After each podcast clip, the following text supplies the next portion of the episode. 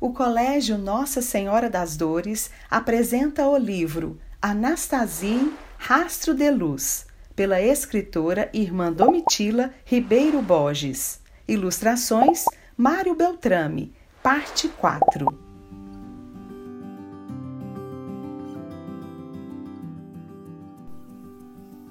Aconselhava a uma outra que não se esquecesse de tomar, todos os dias, do vinho quinado que ela lhe levara, e assim ninguém escapava de seus cuidados, de sua caridade maternal.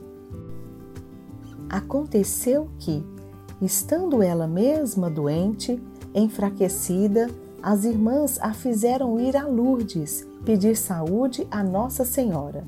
Ela obedeceu. Foi a Lourdes e pediu à Virgem Imaculada que lhe desse o tempo necessário para consolidar a sua obra e foi atendida, pois Nossa Senhora lhe concedeu dois anos a mais de vida, o justo para que terminasse sua missão de fundadora. Sua humildade, seu desprendimento atraíram também pessoas importantes. As irmãs gostavam de lembrar o dia em que ela fora convidada pelo senhor de Belcastel para jantar com ele no seu castelo. Como se tratava de um grande benfeitor, ela aceitou por delicadeza. Mas, durante a refeição, ele observou que Madre Anastasie não se servia de alguns pratos e lhe disse: Minha irmã, a senhora não come? Estão saborosos. Meu senhor, não tenho costume de comer tais iguarias. Observo primeiro como o Senhor se serve. Certa vez, foi de carrocinha com uma irmã à cidade próxima, Villefranche de Rouergue, a fim de fazer compras para casa. Ao voltarem, a irmã implorou para que passassem por estradas mais distantes da cidade, pois sentia vergonha de seu veículo e da carga que levavam. Compreendendo que se passava de vaidade no coração de sua religiosa, Madre Anastasie, tranquilamente, a fez percorrer as ruas principais da cidade. Para ela, pouco lhe importavam as possíveis chacotas, pois era uma ocasião de imitar Jesus na sua paixão. Após o falecimento de sua mãe, Joana Artier Maria Josefina sentiu o chamado de se unir à sua irmã, Alexandrina, na vida religiosa. Madre Anastasia acolheu com carinho aquela que muitas vezes a fizera sofrer na infância e, com ela, recebeu também o pai já idoso e solitário. José Conduchê passou a morar numa das dependências do convento e era pau de toda a obra sempre servindo na medida de suas forças, estimado por todas as irmãs. Maria Josefina perseverou e foi uma boa religiosa, recebendo no convento o nome de Irmã Inês. Madre Anastasie já havia atingido o mais alto grau de união com Deus e de caridade para com o próximo e esta irradiação, que a tornava tão atraente sem que fosse bela, mereceu-lhe do bispo de sua diocese o seguinte elogio: De todas as superioras das casas religiosas da minha diocese, a que mais estimo e admiro pela sua piedade, sensatez e inteligência é a Madre Anastasia. Mas por todos aqueles anos de peleja, de incansável doação de si mesma, de grandes sofrimentos e sacrifícios que só Deus podia contar, a superiora de Bor sentia um desgaste profundo e não se enganava ao pressentir que Deus não tardaria a vir buscá-la. Sentia sua missão cumprida. Houve missões em Bor e em toda aquela região, o que não deixava de ser uma graça de Deus. Dois missionários foram visitar a comunidade das dominicanas de Nossa Senhora do Rosário, de Bor. E ao saírem, A madre, que mal havia comido uma batata cozida, acompanhou-os delicadamente até o portão do convento, onde eles ainda a detiveram conversando.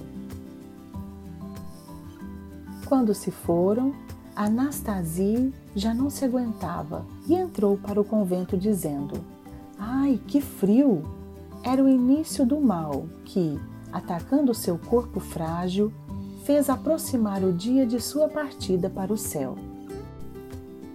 Seu nome, como já sabemos, quer dizer ressurreição, pois foi após longos dias de sofrimentos, após acompanhar Jesus na paixão, num festivo domingo de Páscoa, que ela se foi para cantar o Aleluia no céu.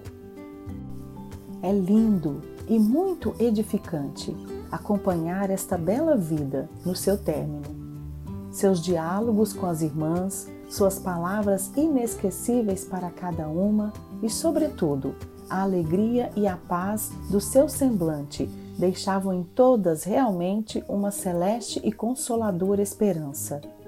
Pouco antes de morrer, pediu às irmãs, desejava cantar, e elas acharam que era um esforço muito grande. Mas Anastasia, aquela noviça que sempre se sentia habitada pela Trindade Santa, gostando tanto de fazer o sinal da cruz, cantou. Sim, e foi um canto de adoração, de louvor à Santíssima Trindade. Ó oh, tu que de nós te escondes sob um espesso véu, indizível Trindade, luz eterna e sem mancha, nós adoramos tua majestade.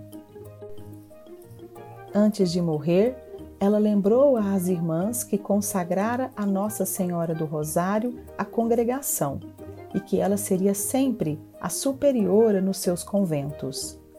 Pediram-lhe que indicasse uma sucessora para continuar e manter firmes as ideias da congregação. Mas ela respondeu: Não, escolham-na vocês mesmas, que ela seja santa e que ame a vida religiosa.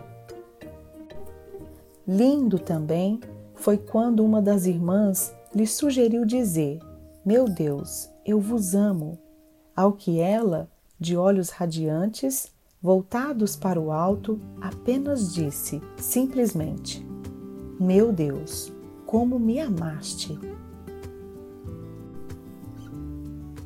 Foi sempre assim, toda de Deus só e toda dos irmãos. Sentiu-se muito amada e por isso amou de todo o coração.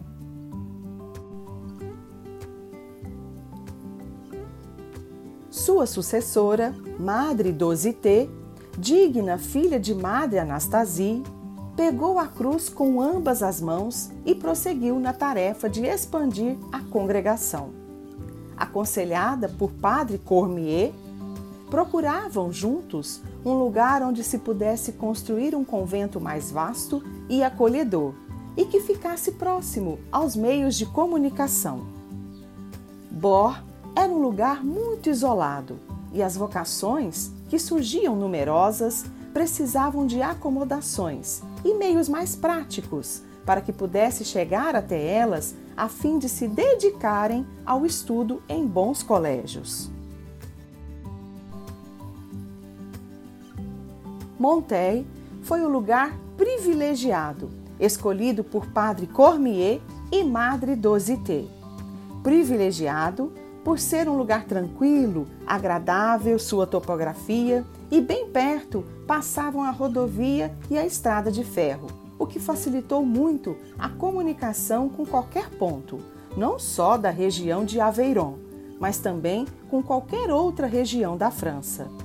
Bó ficaria sendo o berço acolhedor para irmãs idosas, doentes ou que desejassem ali permanecer a fim de se recolher para retiros, pois lá no fundo do jardim ficara o túmulo da querida fundadora.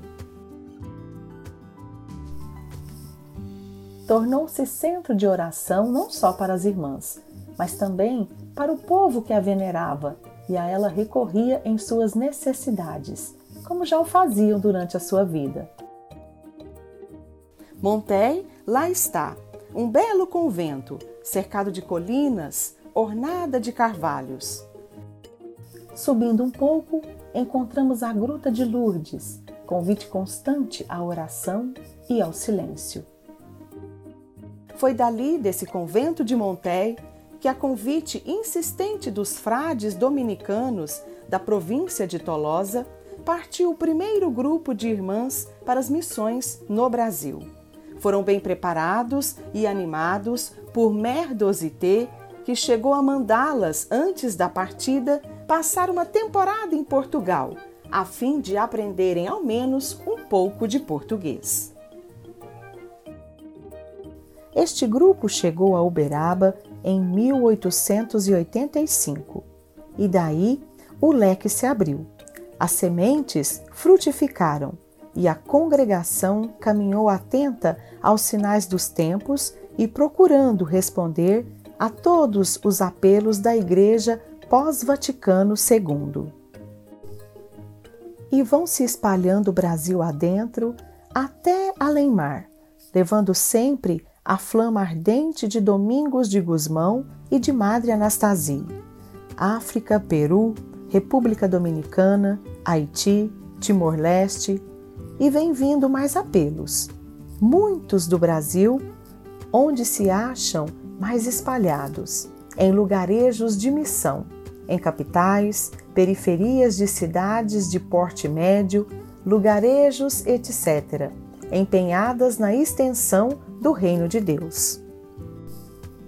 Pioneiras destemidas lutaram contra as epidemias, assistiam os doentes, não temendo nem mesmo o contágio com rancinianos. Não foram em vão tantos sacrifícios. Aquela humilde Santa Casa que as acolheu primeiro, cresceu e cresceu tanto que se transformou hoje no famoso Hospital e Maternidade São Domingos. Centro acolhedor, atende com competência, amor e carinho os enfermos que recebem assistência corporal e espiritual das irmãs de Monsenhor Juvenal Arduino, capelão assíduo de raras virtudes e incansável caridade aquela sala improvisada onde iniciaram o ensino é hoje o Colégio Nossa Senhora das Dores, que tantas gerações formou não somente em Uberaba, mas em todo o Triângulo Mineiro. Lá está ele, todo renovado, com sua belíssima capela, seu poliesportivo, marco glorioso do segundo milênio. Tudo que ali se realizou e se realiza é um testemunho da força da fé, do amor, do sacrifício com que foi alicerçado e vem vindo, sustentado pelas irmãs dominicanas, filhas de Anastasia. Eu sou a videira, vocês são os ramos. Província Nossa Senhora do Rosário.